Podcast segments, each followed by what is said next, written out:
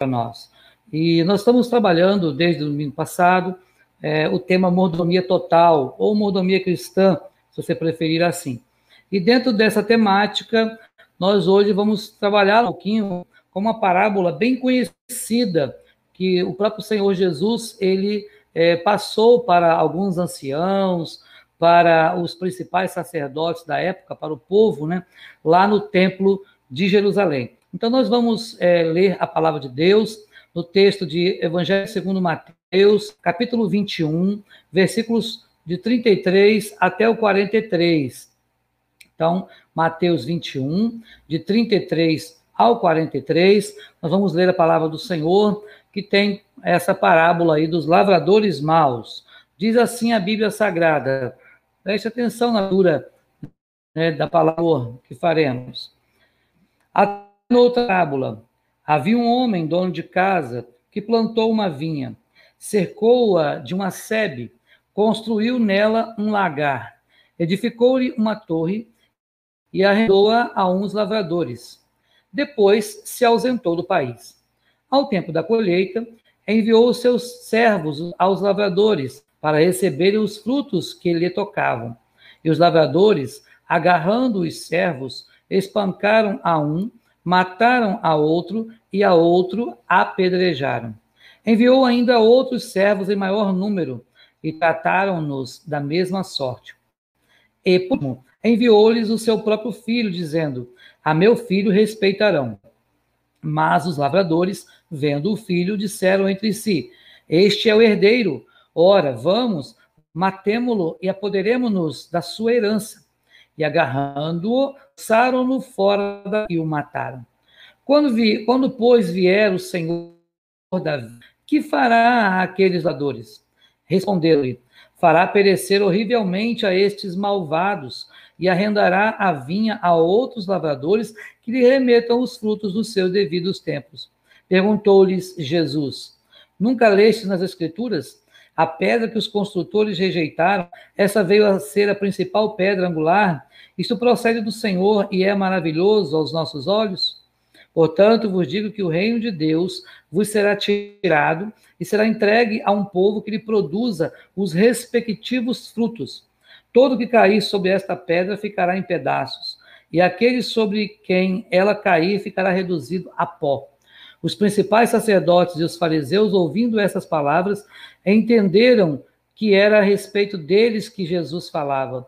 E conquanto buscassem prendê-lo, temeram as multidões, porque estas o consideravam como profeta. Amém. Que o Senhor aplique então esta palavra ao nosso coração, né, que nesta manhã eu e você vamos aprender algo novo da parte do nosso Deus. Meus irmãos e irmãs, quando estamos falando de mordomia total, nós já falamos né, sobre a questão da mordomia em si. É, sabemos que o mordomo é aquele encarregado de tomar conta, de gerenciar, de administrar alguma coisa, confiar às suas mãos. E nós, como mordomos do Senhor, somos encarregados também, sim, de administrar, de proclamar a, as virtudes do nosso Senhor Jesus, isto é, a palavra do nosso Deus. Somos chamados pelo Senhor e Deus nos deu uma incumbência, que é nós podemos fazer discípulos de todas as nações, que é podermos evangelizar, levando a palavra dele aos quatro cantos da terra. Então, isso, esse id que o Senhor deixou para nós, cabe a cada um de nós administrar de maneira exemplar, de maneira correta, de maneira fiel ao que Deus realmente requer de cada um de nós. Então, quando pensamos em mordomia, é vital que pensemos então nessa questão desta parábola que Jesus ele retrata nesse texto né, através do evangelista Mateus. Então, Mateus ele registra aqui esta parábola contada por Jesus aos principais sacerdotes e aos anciãos do povo, lá no templo de Jerusalém. Observe, meus irmãos e irmãs, que na cena elaborada por Jesus estão aí alguns lavradores que arrendaram uma vinha, e quando chega a hora de apresentarem as contas, né, os frutos, as contas dos frutos que foram colhidos, eles se rebelam contra o dono da vinha, recusaram-se a entregar né, a parte combinada dos frutos, e causam danos também aos mensageiros do seu senhor enviados para a cobrança.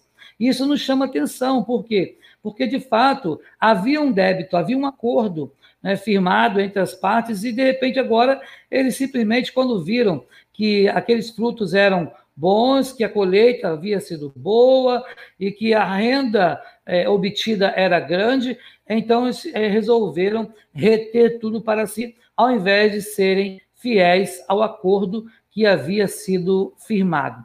Observe, meus irmãos e irmãs, que é, tragicamente essa história culmina com a morte do próprio filho do dono daquela vinha. Né? Então, o dono daquela, daquele lugar, daquele, daquele, daquela propriedade, eles simplesmente fizeram o quê? É, ele, ele faz com que eles é, possam re, realmente pensar: poxa vida, ah, mas agora vai ser o filho do dono, então eles vão respeitar. Pois bem, a história é, contada por Jesus, na ilustração que Jesus ele cria para aquelas pessoas, mostra que, na verdade, até mesmo ao filho eles mataram. Bem, nada muito diferente daquilo que aconteceu com o próprio Jesus, não é? que também foi morto e crucificado, e nós sabemos que Jesus ele vem num tempo onde é, anterior a ele já havia vindo profetas, sacerdotes, muitas pessoas haviam sido enviadas pelo Senhor para pregarem o Evangelho, para falarem do amor de Deus para as pessoas, não é verdade? E essas pessoas, muitas foram mortas, outras apedrejadas, outras decapitadas, outras cerradas ao meio. Então, o fato, meus irmãos e irmãs, é que Jesus está traçando, através dessa parábola, um paralelo daquilo que estava acontecendo naquele momento, né? E que havia acontecido ao longo da história pregressa até chegar àquele momento. Então, o que nós observamos é que Jesus está fazendo aí uma analogia também à sua própria vida, também à história do povo de Deus, à história do povo de Israel. Né? Então, é importante demais que nós possamos pensar na questão né, desses lavradores maus. Observe, meus irmãos, que essas pessoas, eles até no início tinham boa intenção, mas quando viram que o Senhor estava ausente, na visão deles, o Senhor talvez não fosse voltar, possivelmente, então eles acabam por agora desejar fazer tudo para si mesmos. E quando são cobrados, então eles resolvem se rebelar contra o dono da vinha. Então é interessante isso, meus irmãos, e está claro né, que é, Jesus aqui está usando esta parábola para mostrar né, que, como último recurso de amor, de compaixão, como último recurso que Deus usa para nos abençoar, recurso de amor, de paciência, né, é envio do próprio Filho. É, é interessante isso, meus irmãos, porque porque o Senhor deixou para nós a sua palavra, deixou para nós os seus profetas no passado, e tudo isso aconteceu para que o povo pudesse cair em si e voltar à prática das primeiras obras, e voltar ao primeiro amor. E quando Deus entende, então, que, de fato, é, o homem, naquele momento, não era capaz de voltar-se sozinho, não era capaz de realizar aquilo que precisava realizar para poder de novo ter acesso a Deus, então Deus envia o seu filho Jesus, né, para que, então, como último recurso de amor, pudesse a nossa vida ser salva, a nossa vida ser abençoada. Então, é muito importante que eu e você né, possamos pensar né, no que essa parábola tem a ver com a mordomia, no que essa parábola tem a ver com a nossa vida nos dias de hoje, para que nós possamos nos identificar dentro da parábola. Eu gosto muito de pensar, meus irmãos e irmãs, quando leio e quando estudo algum texto da palavra de Deus, eu gosto muito de tentar me inserir no contexto né, daquela história, seja parábola, seja história real.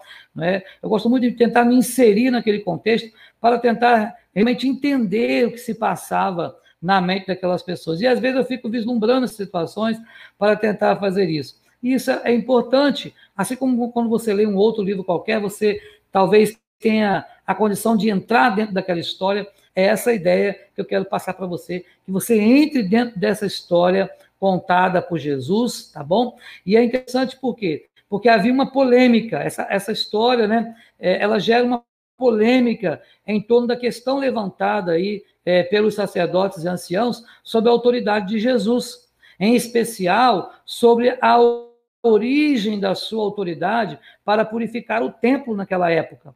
Então, a resposta de Jesus é muito clara. Ele é o filho amado do dono da vinha. Então, ele tinha direitos sobre aquela vinha, isto é, ele tinha, ele tinha e continua tendo direitos sobre a sua criação, sobre a sua propriedade. Eu acho muito bonito, irmãos, quando Pedro ele diz que nós somos propriedade exclusiva de Deus. Né? Então, se nós somos propriedade exclusiva de Deus, fomos comprados por preço, e diga-se de passagem, não foi um preço barato, foi um preço muito alto.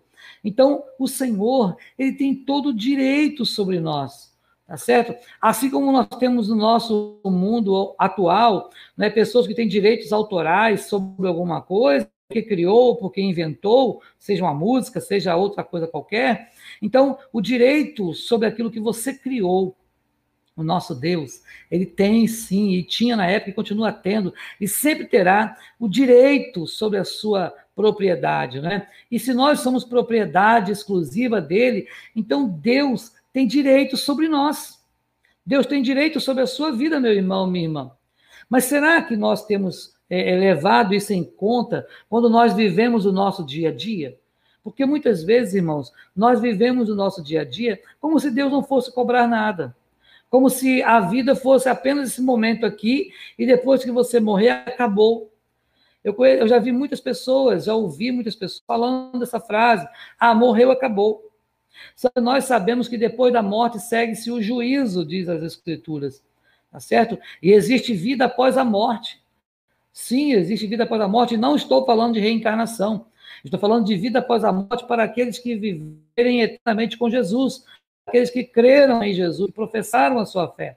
Mas também existe morte após a morte, para aqueles que serão banidos para o lago de fogo e enxofre. Então, nós precisamos, sim, tentar entrar dentro dessa história. Então, a resposta de Jesus é clara para nós. Ele é o filho amado do dono da vinha, tá certo? Ele tem direito, mas, como os profetas, ele também foi rejeitado mesma forma que rejeitaram os profetas que vieram antes dele, também o rejeitaram. É verdade? Mas a palavra de Deus diz que a todos quantos creram, deu-lhes o direito de serem feitos ou chamados filhos de Deus. Meus irmãos e irmãs, nós precisamos crer.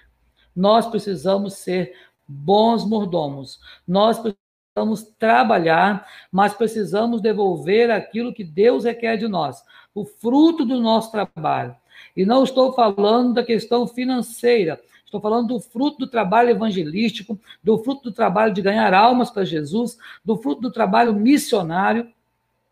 Quero lembrar você, meu irmão, minha irmã, que o texto lá de João, no capítulo 15, versículo 16, é um versículo conhecido, diz que não fostes vós que me escolhestes a mim, pelo contrário, eu vos escolhi a vós, disse Jesus, né? E vos designei para que vades, des fruto, e o vosso fruto permaneça. Então, nós fomos designados para dar fruto. Existe uma coisa chamada vocação eficaz na teologia reformada. A vocação eficaz é esse chamado no coração do homem para o arrependimento. Um dia nós, eu e você, fomos chamados ao arrependimento. E isso foi feito com santa vocação, isto é, a vocação eficaz no coração do homem pecador. É o que nós chamamos de dia da nossa conversão. É, o dia da nossa conversão é o dia em que a vocação eficaz ela atua através do Espírito Santo na nossa mente, no nosso homem interior, para nos conduzir à verdade. E ao nos conduzir à verdade, então a partir daquele momento, eu e você precisamos frutificar. Precisamos prosseguir em conhecer a Cristo. Precisamos realmente fazer a nossa a nossa salvação, ela ir realmente progredindo cada vez mais. Mas será, meu irmão, minha irmã, que nós temos feito desta forma? Então, observe né, que ele também, o próprio Jesus, seria rejeitado, está falando num momento em que isso não acontecia ainda. Para Deus, é claro, né, já estava determinado, mas para aquele povo que estava ao redor de Jesus, ouvindo a parábola, isso ainda não havia acontecido. Então ele também seria rejeitado e morto fora da vinha, isto é, fora do arraial. Ah, irmãos e irmãs, é interessante, né? Então existem algumas verdades que são encontradas aí nesta parábola que nós precisamos ressaltar com os irmãos, que sem dúvida nos ajudarão, nos ajudarão muito na compreensão né, desse, desse assunto aí sobre a mordomia dos nossos bens, sobre a mordomia daquilo que Deus nos dá. Né? Há muito cristão avarento, tá? E a Bíblia compara a avareza à idolatria, porque toda avareza é idolatria, porque as pessoas amam mais as coisas mais do que a Deus. Meu irmão e minha irmã, não podemos e nem devemos colocar nada e nem ninguém no lugar de Deus na nossa vida. Então, nós vamos observar algumas coisas, né? vamos ressaltar pelo menos quatro coisas aqui nesta manhã que você vai poder identificar. Será que eu também tenho vivido desta forma? Ou será que eu tenho vivido realmente de uma forma para agradar a Deus? Será que eu sou um dos ladores maus? Ou será que eu sou aquele que busca fazer, compreender, zelar pelo fiel cumprimento das Escrituras Sagradas? Sobre isso, vamos falar. A primeira observação que nós precisamos fazer é que Deus é o Senhor da vinha.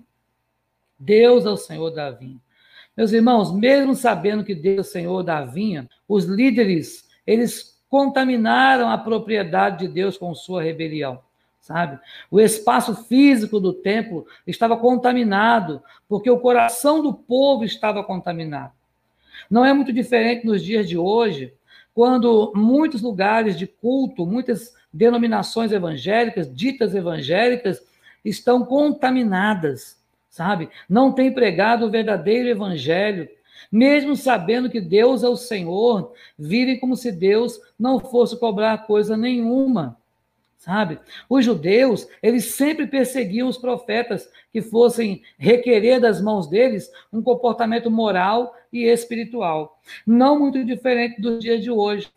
Se você, como uh, obreiro, se você, como líder, se você, como pregador do evangelho, começar a pregar a palavra de Deus como ela é, automaticamente a Bíblia ela vai condenar o pecado, ela vai colocar o pecado às claras. E as pessoas não gostam de ser confrontadas. Ninguém gosta de ser confrontado. A grande verdade é essa. Quando estamos vivendo uma situação errada, ninguém gosta de ser chamado a atenção. A Bíblia diz isso, né? Toda disciplina com efeito no momento não produz um fruto pacífico, mas depois ela vai produzir um fruto que vai gerar realmente obediência, paz, retidão. Então, essa questão de nós sermos é, chamados a atenção em alguma coisa, de sermos corrigidos em alguma coisa, é lembrar que a palavra de Deus, toda a palavra de Deus, toda a Escritura, ela é útil para repreensão, correção, educação e tudo mais. Então, meus irmãos e irmãs, quando nós começamos a pregar o Evangelho como ele é, quando pregamos as Escrituras da maneira correta, e aí Calvino vai lembrar para nós que só é igreja e só é culto onde a palavra de Deus ela é pregada da maneira correta. Então, é importante que quando pregamos a palavra de Deus da forma correta, as pessoas vão sentir coceira no ouvido. Certo? Então, isso vai incomodar as pessoas, mesmo sabendo que Deus é o Senhor da vida. Então, essa é a primeira coisa que eu queria que você colocasse na sua mente nesta manhã. Deus é o Senhor da vinha, isto é, Deus é o nosso Senhor. Nós somos a vinha, nós somos aí essa planta, essa árvore precisa dar fruto. E nós precisamos entender que Deus é o nosso dono. Deus é o nosso dono. Observe, meus irmãos, ali estavam né, eles com o coração cheio de rebeldia e ganância, aqueles lavradores. Será que também o nosso coração em algum momento não fica assim? Sabe? Com rebeldia, com ganância, é, usurpando aí alguém, sabe?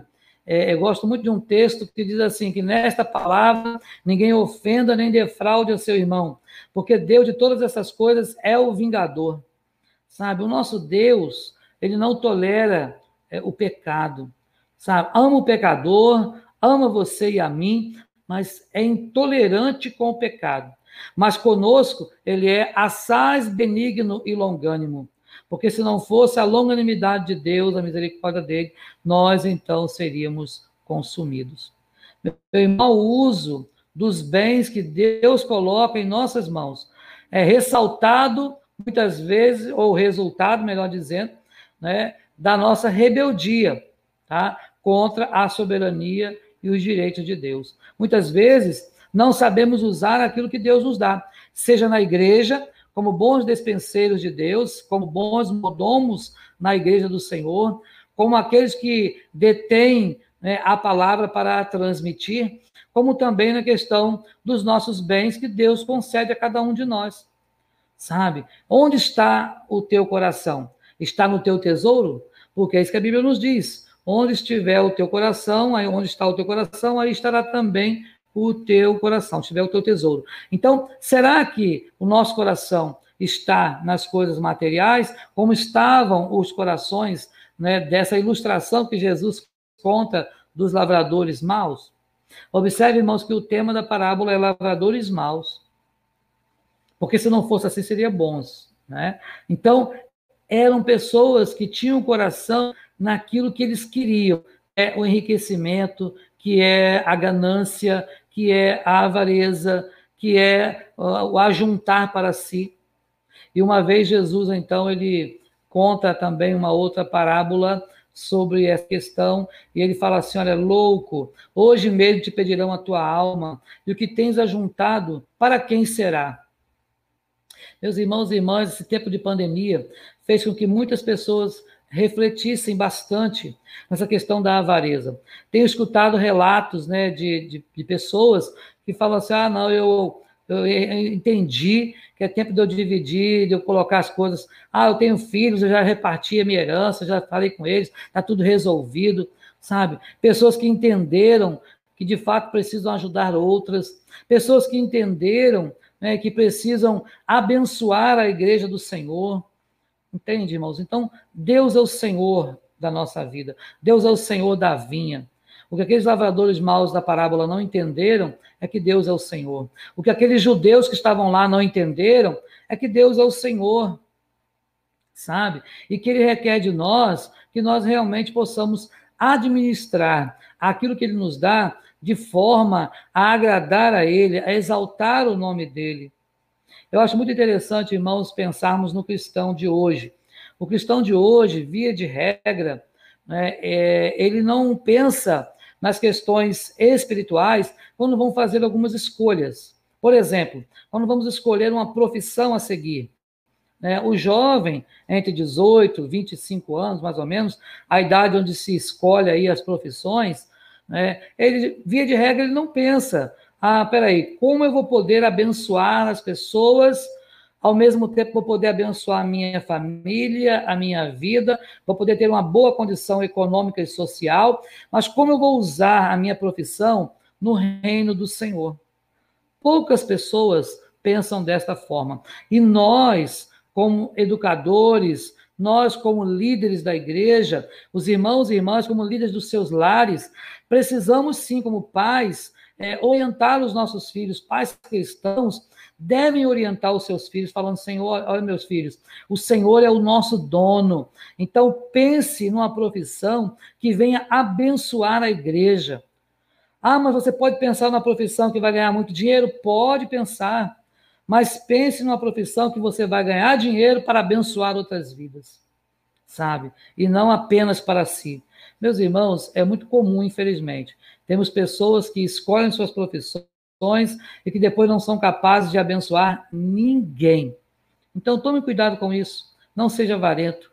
Deus é o Senhor da vinha. Esse é o primeiro argumento para a gente poder pensar nesta manhã. A segunda coisa, Deus tem todo o direito em esperar pelos bons frutos do nosso viver.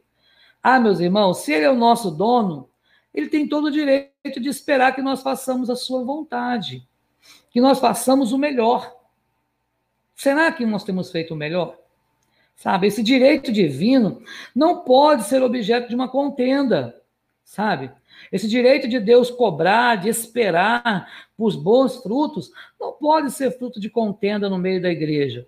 Sabe, Deus é glorificado pelas nossas obras de justiça. Todavia, a nossa rebeldia ao seu querer afronta o caráter justo de Deus.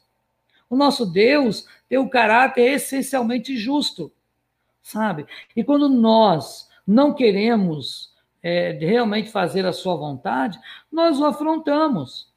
Porque deliberadamente nós nos recusamos em praticar a mordomia, isto é, nós nos recusamos em fazer aquilo que Deus determinou, designou para que nós fizéssemos. Lembra do texto de João? Designou para que vades e deis fruto, e o vosso fruto permaneça. Então, meu irmão, minha irmã, nós precisamos devolver para o Senhor aquilo que é dele, os frutos que são dele, sabe? Frutos de justiça.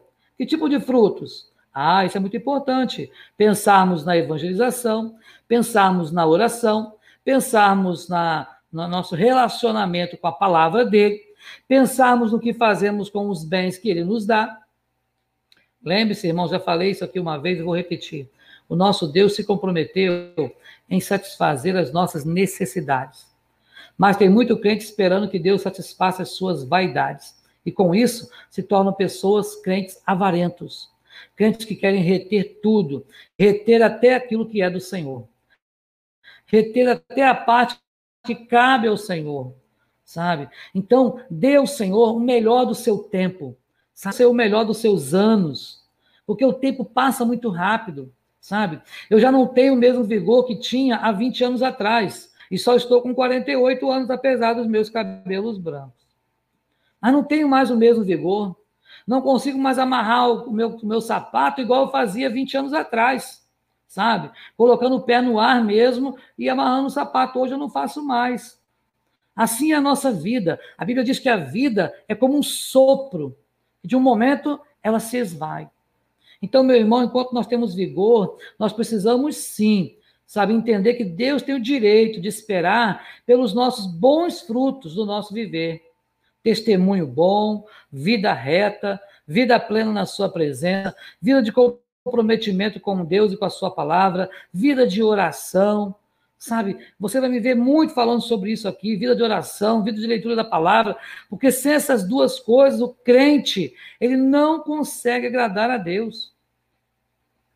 Pois bem, meus irmãos, Deus tem direitos de cobrar de cada um de nós, de esperar de cada um de nós. Deus espera que você frutifique, sabia disso?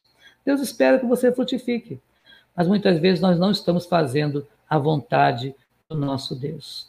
Então, o nosso Deus, essa sonegação que nós muitas vezes fazemos, a sonegação dos frutos da vinha, que pertencem ao dono, significa então rejeição da sua soberania. Quando você não devolve aquilo que é do Senhor, quando você não faz o justo pagamento, então você está negando a soberania de Deus. Ah, eu não vou fazer isso porque vai faltar. Ah, eu não vou dar uma oferta porque vai faltar para o meu gás. Ah, eu não vou devolver o dízimo do Senhor porque eu não vou conseguir pagar aquela conta daquela loja que eu fiz, aquele cartão de crédito. Ah, meu irmão, minha irmã, Deixar de crer na soberania de Deus é algo muito sério na vida do crente, sabe? Porque o nosso Deus, ele é dono de tudo. Ele é o Senhor de tudo que há. Não há nada que não esteja nas mãos dele. Então ele pode sim te abençoar, mas dentro da sua fidelidade, dentro da fidelidade dele, porque ele é fiel o tempo todo, mesmo quando nós somos infiéis. Agora, infelizmente, meus irmãos e irmãs, há muitos cristãos que estão aí é, tendo uh, os seus haveres num saco furado, né? porque simplesmente não tem sido bom mordomo do Senhor. Tá? Pense nisso nesta manhã, sabe? Ao contrário de tudo isso, quando nós entregamos a Deus os frutos da nossa generosidade, estamos declarando e aceitando o senhorio de Cristo sobre as nossas vidas e sobre os nossos bens. Aí existe uma pergunta nesse ponto que nós precisamos fazer. Cristo realmente é Senhor da sua vida? Cristo realmente é Senhor dos seus bens?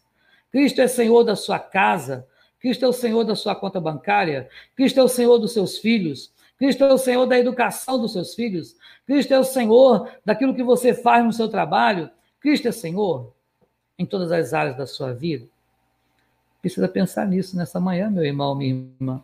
Por quê? Porque já existem muitos lavradores maus por aí, sabe? Mas nós precisamos fazer diferente. Precisamos fazer a diferença. Porque senão, sabe, o Senhor vem e vai pegar e fazer, sabe o quê? E vai nos cortar. A Bíblia diz que a árvore que não dá fruto deve cortar e jogar no fogo, tá?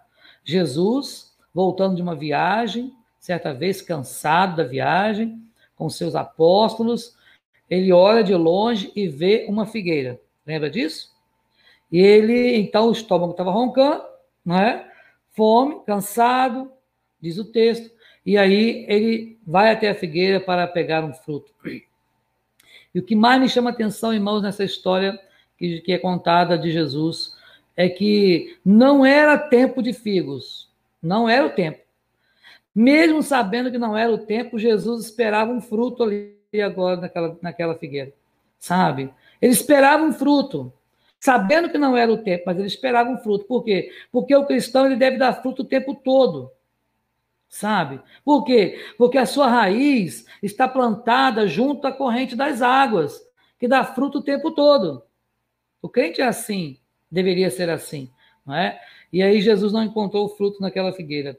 E ele disse: Nunca mais nessa fruta de ti. É, e quando eles voltam, passam por ali de novo, aquela figueira havia secado, de alto a baixo. Aí eles ficaram apavorados com Jesus. O que aconteceu? E Jesus dá uma lição para eles: Olha, nós precisamos frutificar, porque se não der fruto, tem que ser cortado e lançado no fogo. Meu irmão, minha irmã, Deus tem todo o direito de esperar de mim e de você que nós frutifiquemos. Esperar de mim e de você que nós sejamos fiéis. Ele tem direito, porque ele é o nosso dono.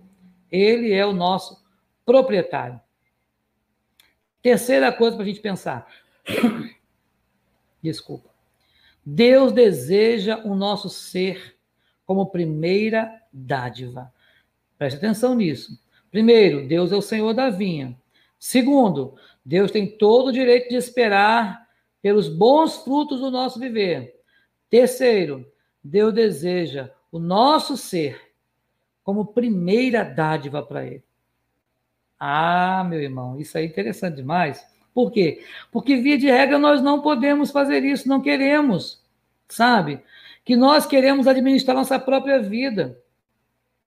E aí o Senhor fala assim: ó, filho meu, dá-me o teu coração. Qual é a ideia? A ideia é que você vai entregar a sua vida. Fala, Senhor, cuida. Senhor, administra. Senhor, corrija os erros.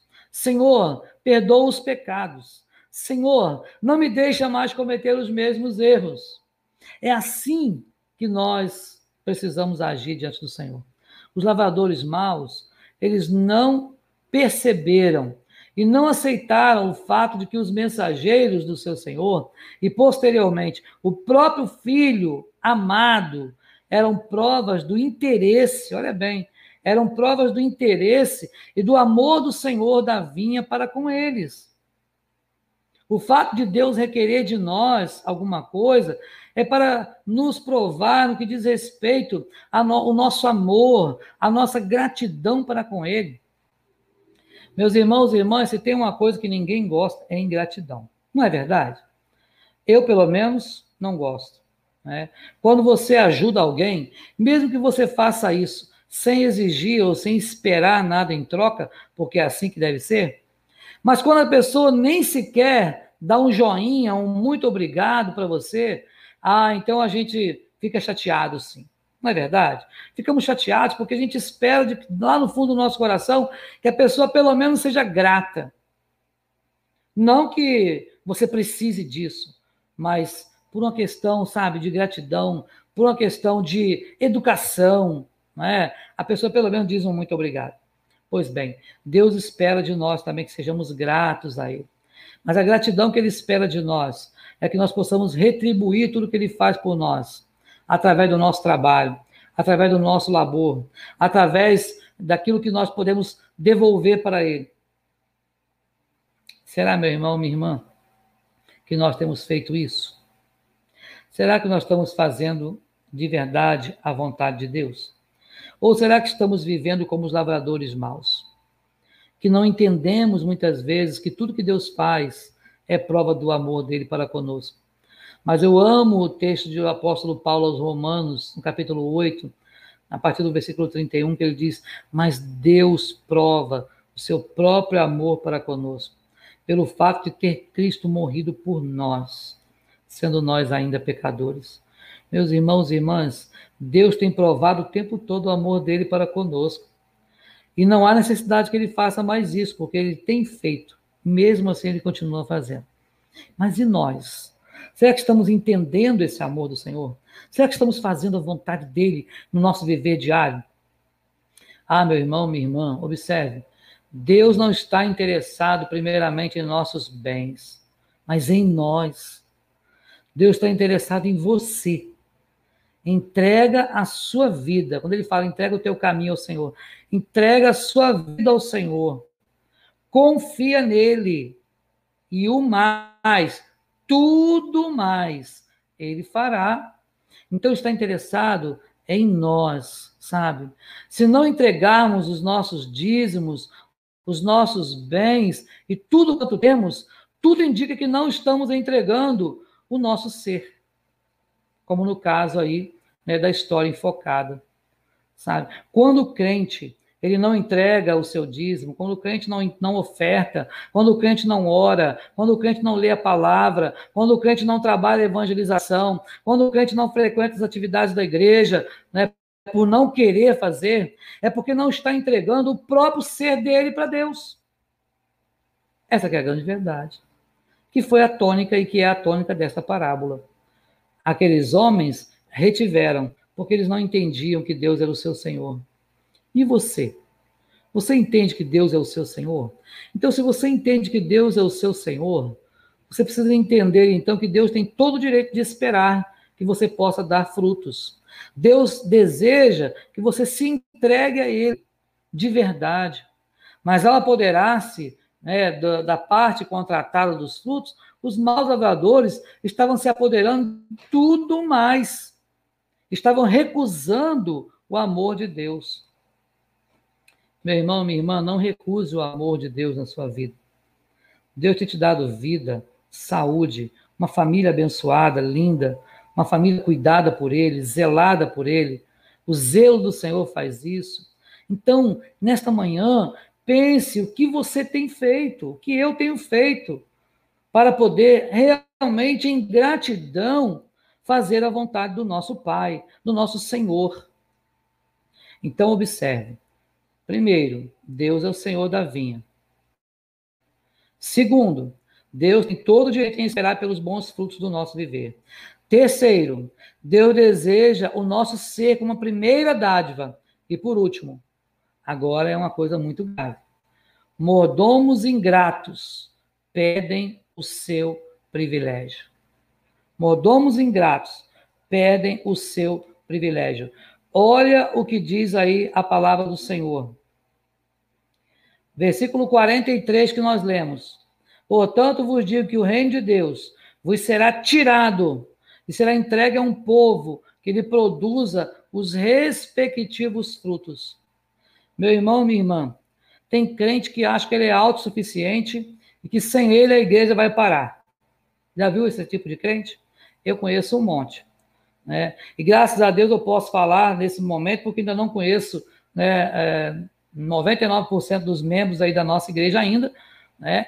Então, me sinto na liberdade para falar isso. Né? Há muitos cristãos que simplesmente eles acham que se eles não estiverem à frente daquela situação, aquela obra não vai sair, não vai acontecer. Ah, meu irmão, é um engano. Isso é um engano do diabo, sabe? tem colocado na mente de pessoas essa coisa.